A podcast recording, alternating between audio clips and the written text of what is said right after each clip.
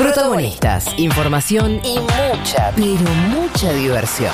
Crónica anunciada, cuarta temporada. Juana Morín y Rocío Criado. Futuro.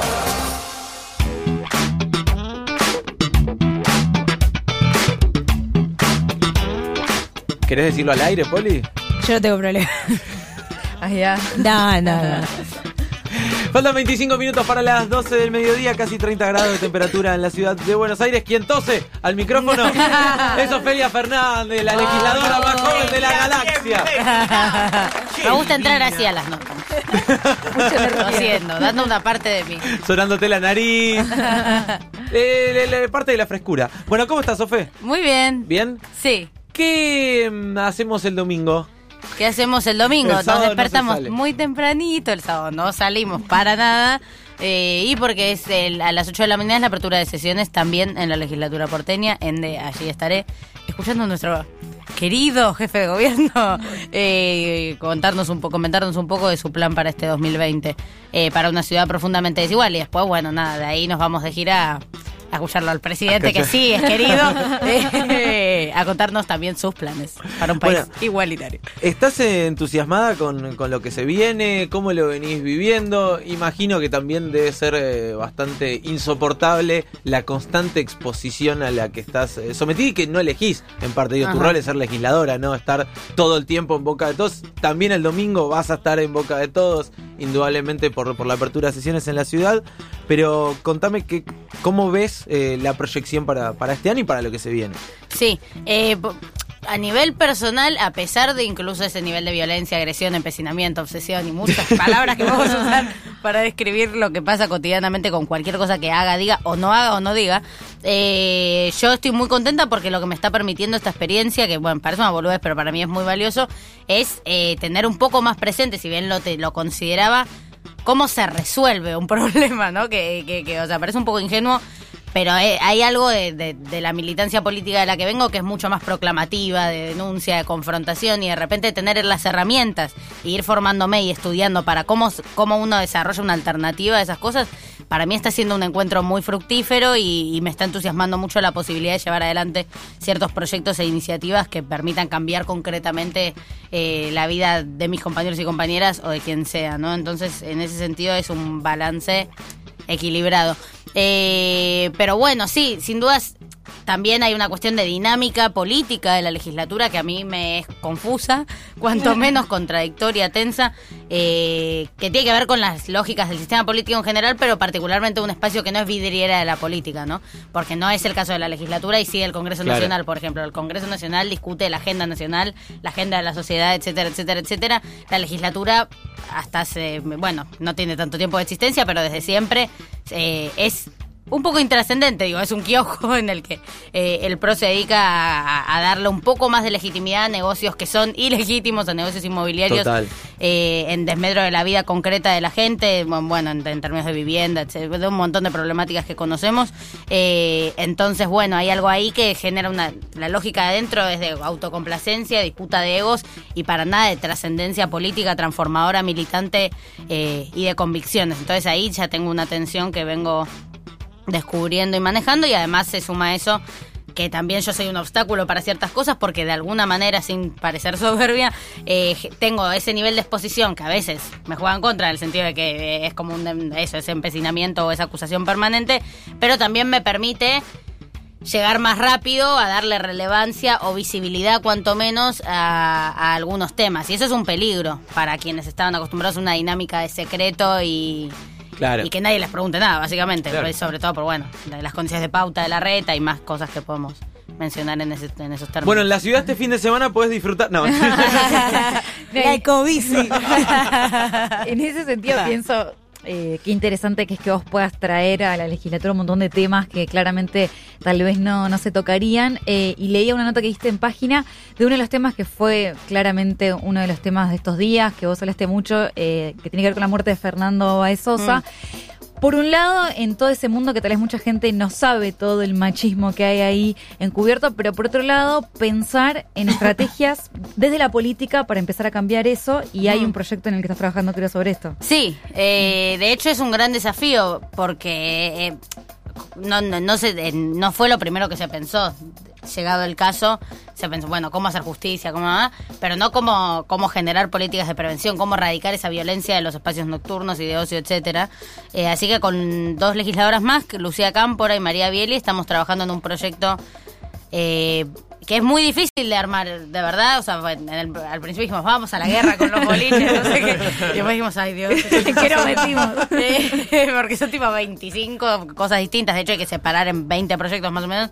Eh, pero la idea es como, bueno, sí, que sea un proyecto integral para de cobertura, como, bueno, de esa nocturnidad que tiene que ver, uno, con erradicar las prácticas de marketing violentas, eh, que de, de de eso yo nombraba mucho, contaba mucho, incluso en una entrevista con Seguro La Habana, contaba más precisamente anécdotas y demás, que tiene que ver con, bueno, eso, una dinámica de competencia entre varones por, con que- por levantar minas y demás, que es violenta, genera una competencia entre ellos que puede terminar en violencia, un acoso sobre nosotras, que es violento además, y todo promovido por las propias fiestas que te dicen las minas pasan gratis, tienen alcohol gratis, eh, tenés premio, tenés un champán si estás con 20, ¿ah? eso me- a través de la Cámara de Comercio se puede erradicar concretamente y explícitamente. Eh, así como también, bueno, capacitaciones necesarias para el, eh, los el personal de seguridad en discriminación y violencia de género, eh, así como también protocolos que tengan que tener necesariamente los lugares para una buena guía, una guía de las buenas noches, digamos, eh, para, para casos semejantes, eh, una cuestión de transporte, de ampliación del horario, de también de que los colectivos paren en cualquier esquina, eh, de, de la luminosidad de los lugares en donde hay boliches, de la señalética que tiene que haber, como bueno, avisando, alertando en relación a situaciones que, eso- que sean incómodas, que son efectivamente violentas y que se puede hacer. Bueno, digo, un paquete muy completo que tiene la idea de asumir que la política puede intervenir en, en- en un plano en el que no se viene atreviendo tanto, incluso en una ciudad que tiene mucha reglamentación en relación a la noche por todo lo que fue Cromañón, Claro. eh, pero que sin embargo no la implementa, digo, no es una urgencia o un considerando que hoy tenga la ciudad de Buenos Aires en relación a esto. Así que, bueno, eso es un gran desafío, también es un mundo de, de muchas de, de buen guita, ¿no? Entonces Sí, a eso siempre es un problema, o sea, los boliches hacen guita mediante estos dispositivos, hacen guita, más guita gracias a estas condiciones y esta como esta liberación eh, de lo que pueden lo que se puede hacer ahí, entonces es un conflicto de intereses más pesado de lo que uno piensa, pero bueno, lo llevaremos adelante y espero que ganemos esa pulseada. Ofe, hablas de políticas de prevención de, de las violencias. La semana que viene es, eh, es 8M. Sí. Ya te veo las uñas pintadas de verde. Ah. Em, ¿Cómo llegamos a este 8M y también cómo llegás vos? Porque vos em, eh, tenés una militancia feminista de años y cómo es ahora verlo, supongo que se dice en las calles, pero cómo es ahora verlo también en el mostrador, digamos. Sí, eh, es bastante fuerte y lo fuerte es que no soy la única, ¿no? Como la que, que ahora hay otra correlación de fuerzas para instalar esa agenda como una agenda de política pública, ¿no? Entonces eso es una novedad muy bueno, digo, entre la existencia del ministerio, entre la paridad, pero la paridad en sí misma no es un valor, sino que también la posibilidad que tuvo, el- o sea, la iniciativa que tuvo el frente de, de que esa paridad la ocupen sobre todo feministas, me permite pensar que ni siquiera va a ser una cuestión, ni siquiera estoy aislada yo pensando cómo salvar a las mujeres, sino que tiene que ver, digo, con una sintonía dentro de este espacio político en relación a la necesidad de impulsar iniciativas que contemplen y pongan en valor y en urgencia los derechos de mujeres eh, y disidencias en ese sentido. Entonces, con eso estoy muy contenta. El ocho, eh, lo del aborto hace cuánto fue, la semana pasada, hace dos semanas.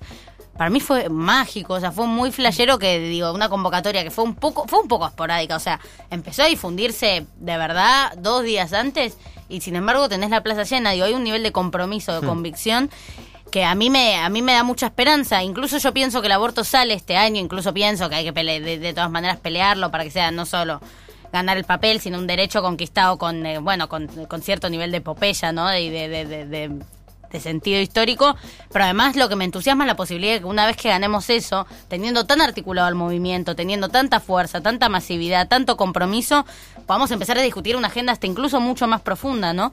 Eh, y más, más compleja, más integral, entonces, no, no porque el aborto no sea importante, sino que la posibilidad de decir, ganamos esto, tenemos esta conquista, nos va a permitir algo que parece una obviedad, pero es habilitarnos a nosotras mismas como estrategas de la política, como, te- como un movimiento que tiene la capacidad de intervenir en la agenda política, ganar derechos, ampliarlos y que por tanto re- vayamos redoblando la apuesta. Entonces, en ese sentido, estoy muy convencida de que se vienen grandes tiempos, que apenas pasaron cinco años, o sea, un poco menos, del primer ni una menos, eh, y que hemos podido profundizar y radicalizar de una manera nuestras reivindicaciones, que es de verdad esperanzador. Entonces, eh, bueno, en esa articulación entre la capacidad de tomar decisiones, de ocupar espacios que hemos conquistado, eh, y la posibilidad de seguir entendiendo el espacio público y eh, y la lucha más callejera y horizontal como un como, como nuestro lugar como en el mejor sentido de la palabra eh, es, es que creo que bueno se vienen grandes cosas. Eh, sobre todo en este plano de la transversalidad que para mí es el más importante y el más desafiante la posibilidad de que haya feministas discutiendo más que el feminismo propiamente dicho la violencia de género propiamente dicha que por supuesto la discutimos pero me parece que redoblar la apuesta y jugársela es también empezar a intervenir en todas las discusiones con esa perspectiva imprimiéndole el bueno, la, diferenciación que implica pensar que toda desigualdad está atravesada principalmente por esa primera desigualdad entre varón-mujer, si se quiere, y muchas otras.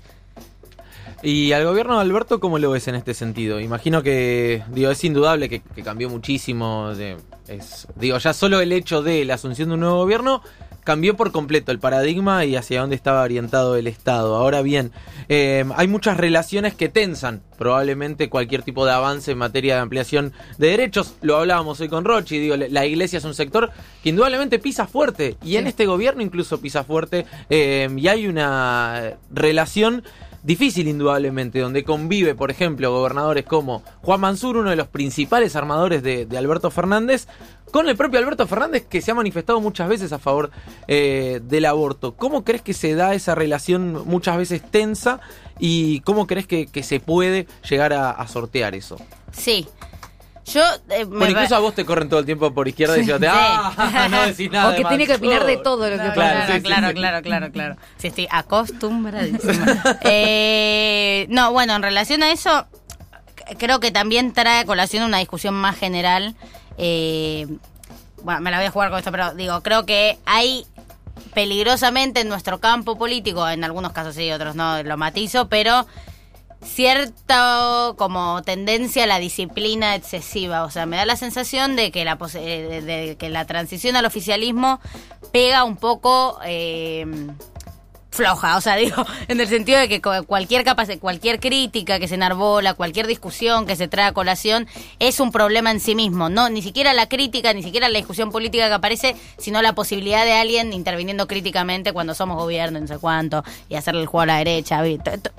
Todo eso para mí es un peligro, ¿no? Y, eh, y es algo que hay que evitar y reformular de cara a esta nueva etapa política. Por tanto, pienso, eh, desde el primer minuto sabía que el Frente de Todos se trataba justamente de la convivencia de, alguien como yo con alguien como los que mencionas. Eh, digo, como que, es ese amplio espectro lo que hace y caracteriza de hecho al espacio.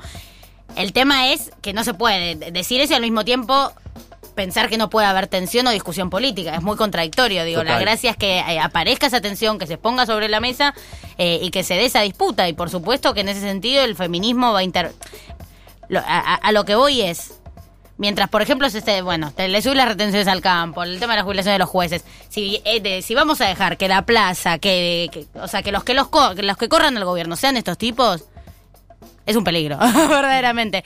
Eh, y ahí entonces hay que asumir que nosotras vamos a digo, los jóvenes y las jóvenes en particular, pero el feminismo también en general, tienen que ser quienes corran la vara de lo posible en el gobierno de Alberto Fernández, o al menos así lo asumo. Creo que tenemos que asumir ese lugar, creo que tenemos que estar para ser irreverentes, no complacientes, no domesticados, sino poder ir asumiendo esa agenda, la aceleración que implica para nosotras, plantearlo de esa manera, plantearlo tajantemente, plantearlo incluso de manera tensa, eh, para poder garantizar que en ese sentido no vayamos, eh, porque la iglesia lo va a hacer y lo hizo siempre, bueno, son lobistas profesionales, por tanto creo que ahí hay que hacer un trabajo primero más simbólico de que nuestro campo empiece, porque a mí me me bardean todos en realidad a mí.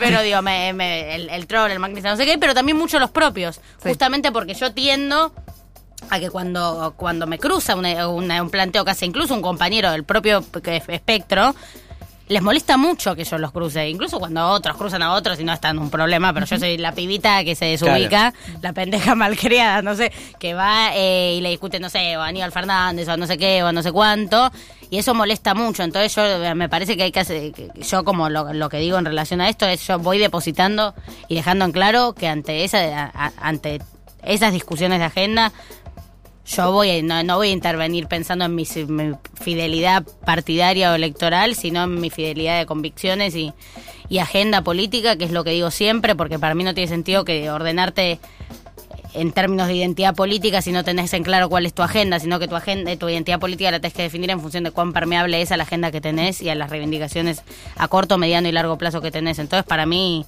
bueno, eso es una disputa que tengo por delante. No creo que todo vaya a ser mágico, pero por ahora creo que incluso en el propio gobierno la balanza la vamos ganando ampliamente nosotras, ¿no?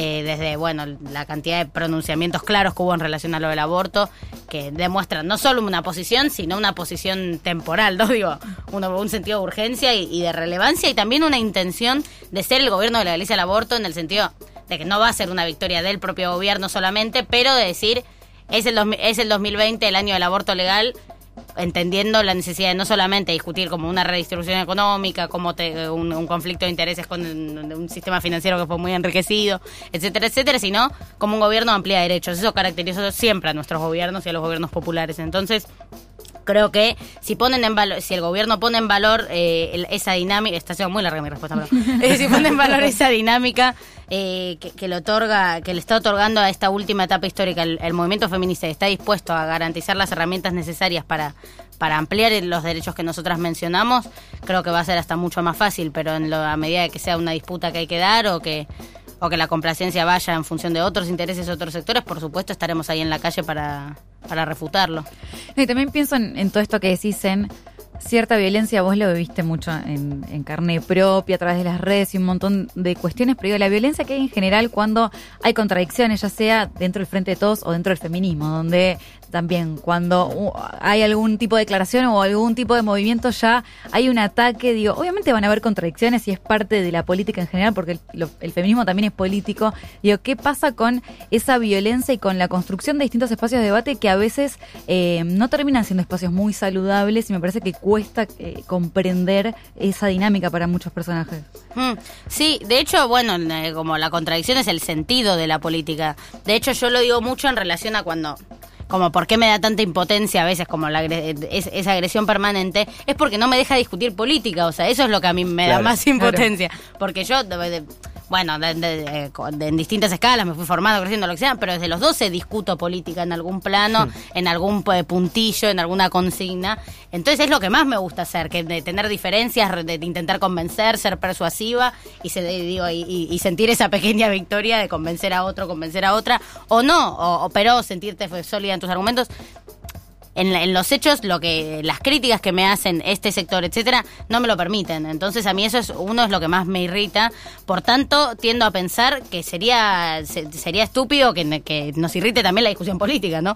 Creo que de hecho la contradicción mueve, digo, mueve a la política, mueve al mundo en general. Eh, digo, tiendo a pensar que la incomodidad es, es, en definitiva lo que a vos te permite avanzar, evolucionar y que, caminar. Eh, es un poco hippie lo que estoy diciendo, Eh, pero tiene que ver con, o sea, yo uso una metáfora que es un poco boluda, pero digo como cuando vos en la cama te movés cuando estás incómodo y en el mundo pasa un poco lo mismo. Si vos vas todo el tiempo a la zona de confort, a la armonía, a la, a la moderación, al no sé cuánto, nada avanza. Las cosas en todo caso se mantienen relativamente estáticas y que en el movimiento a veces aparecía esa teoría de, de la sororidad política, digamos, ¿no? Esa como una sororidad vacía en la que se trata en realidad, de hecho yo ya odio la palabra, pero porque la quemé de, de tanto que se dijo en tan poco tiempo, Eh, pero no, digo, como esta filosofía de, eh, no, pero nosotras somos, estamos juntas, somos fuertes, no, no, no vamos a discutir, no va- Bueno, No. no sé, yo no me parece Claro, que sea así, no me parece que se trate de eso, me parece que es, que es bajarnos el precio incluso, somos un movimiento político y como todo movimiento político vamos a tener tendencias, diferencias, hipótesis cruzadas, hipótesis hasta contradictorias eh, y se va a tratar de un juego de, bueno, de cómo de, cómo lograr que la balanza incline un- hacia un lado o, o el balan, o el balance en realidad es permitir esas diferencias y saber cuándo tenemos que encontrarnos de todas maneras a pesar de esas diferencias en, eh, como pasa por ejemplo con el aborto eh, que no tenemos ningún problema en, cru- en cruzarnos a, a compañeras con las que capaz nos recontracagamos a puteadas el día anterior por otra cosa. Eh, eso, digo, hay que tenerlo claro. De hecho, yo cuando me, me metí en lo, en lo más electoral, yo era más una referencia del, del aborto, el feminismo, etcétera, a nivel público. Yo en realidad milité por muchas cosas desde siempre. Eh, pero cuando hago ese salto más concreto, me decían como mucho como esto de politizar el movimiento, como un, re- eh, literalmente esas palabras, tipo, ay, esta Ofelia está politizando el feminismo. Gracias. Digo, qué, bueno. o sea, pero digo, como eh, que, que ha- que haya mismo compañeras que les da como miedo eso y, y que dicen, dicen literalmente politizar el feminismo con emojis de horror.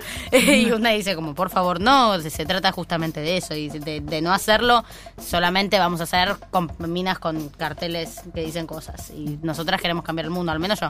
Así que me parece que se va a tratar siempre Ofer, esa recién con esto último que, que decías me, me das el pie. Antes yo coincido con lo, de- lo que, que- que define a, a, por lo menos quienes trabajan en la labor legislativa, las agendas que plantean. Y es cierto que vos últimamente, y por lo menos en, en- en lo público, estás más vinculado o asociada a, obviamente a toda la agenda de géneros, a lo educativo. Pero ¿qué, qué, qué hay más allá en la agenda tuya, por menos a largo plazo? ¿Con qué temas quizás eh, querés comprometerte que todavía no hayas mostrado así públicamente?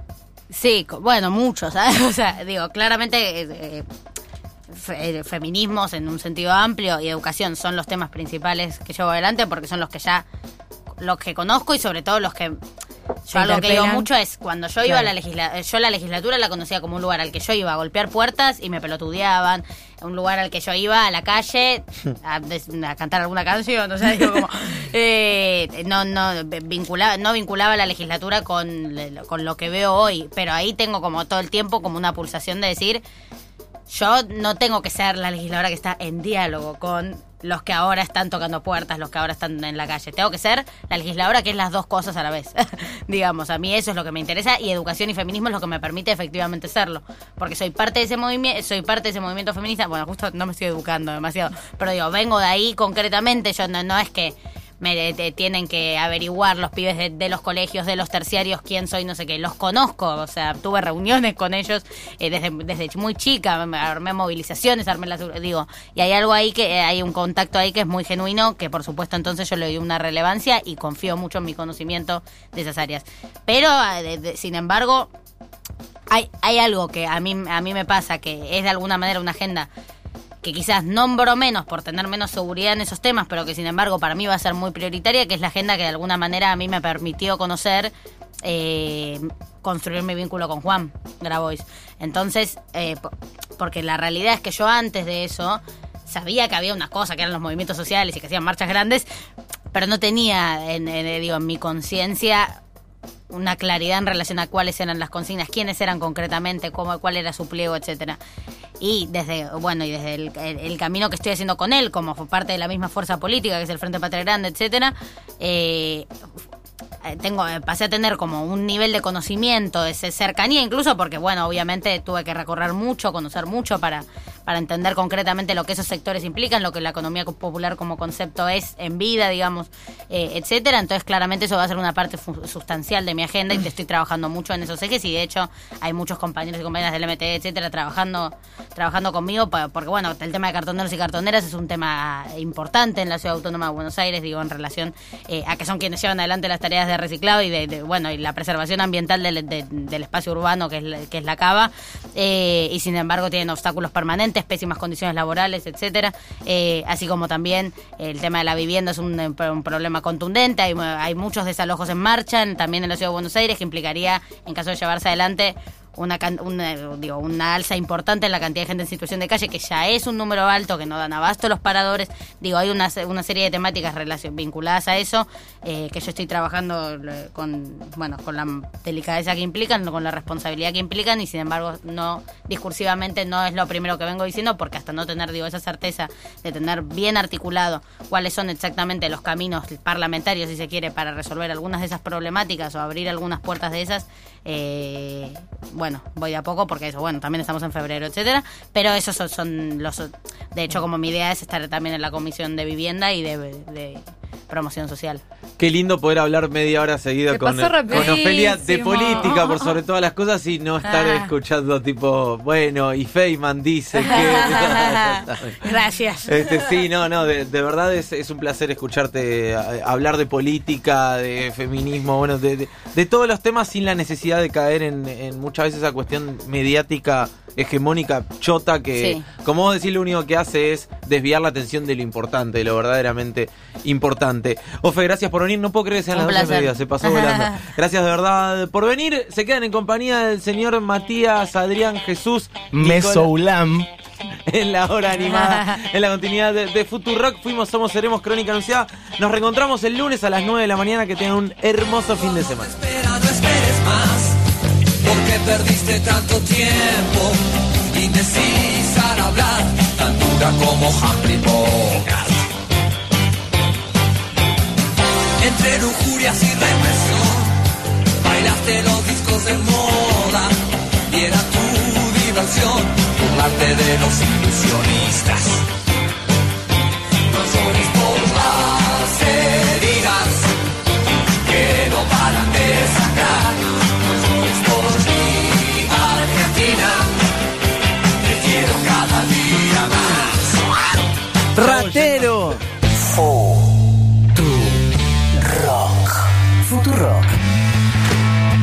Fantasías para ser felices.